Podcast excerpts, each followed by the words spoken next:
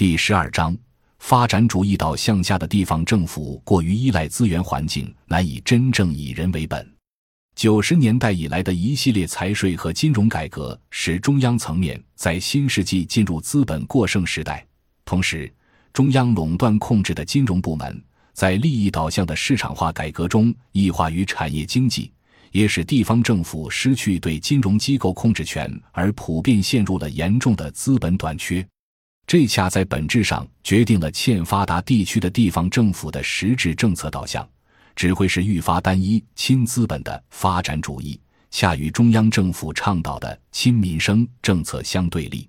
二零零四年十一月二十六日，煤炭用量大户鲁西化工集团股份有限公司硕大的烟难呼呼地冒着灰烟。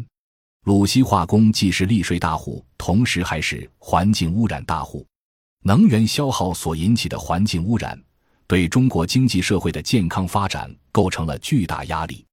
在宏观经济转入高涨后，以往危机发生时势必向三农领域转移成本的政策机制持续发生作用。其最明显的表现就是，新世纪以来各地的地方政府在资本短缺的压力下，几乎疯狂地违规违法从农民手中征占土地，以从银行套现，并不计破坏生态环境的代价去招商引资，以追求 GDP。资源的加速流出和生态环境的严重破坏。使得这些地区的农村在资本化的过程中，只是成为外部产业资本和地方政府掠夺性的获取收益的来源，而没有成为真正能吸纳沿海过剩资本的资产池。于是，在二零零四至二零零六年，中央政府完全取消了本归地方政府占有的农业税之后的后税费时代，征地、环境污染引发的冲突。便取代农业税费征收中的官民矛盾，成为农村社会冲突的主要根源。新世纪以来的这一轮由地方政府和因内在的流动性获利动机而必然具有投机性的金融资本二者联合推动的征地高潮，已经是改革以来的第三次圈地高潮。土地增值部分的收益分配，只有百分之二十一、百分之三十留在乡以下，其中农民的补偿款占到百分之五一、百分之十。地方政府拿走了土地增值的百分之二十至百分之三十，开发商拿走了土地增值收益的百分之四十至百分之五十。李俊杰，二零零七。而且往往由于暗箱操作，征地补偿分配混乱，乡镇村组农民之间缺乏可操作的分配方法，导致了大量的上访对抗性事件的发生。刘田，二零零二。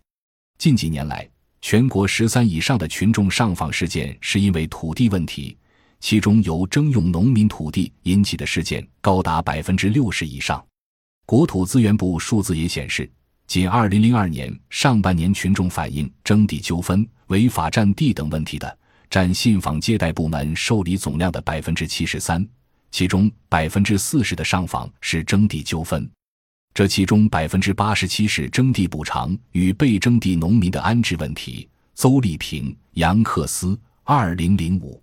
截止到二零零五年，我国失地或部分失地农民的数量在四千万一五千万人左右，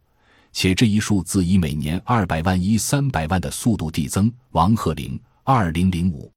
照此速度，在未来二十至三十年的时间里，我国失地农民将会增至一亿人以上。二、农村社会经济条件的新变化。一、后税费时代，草根农村自我发展能力弱化。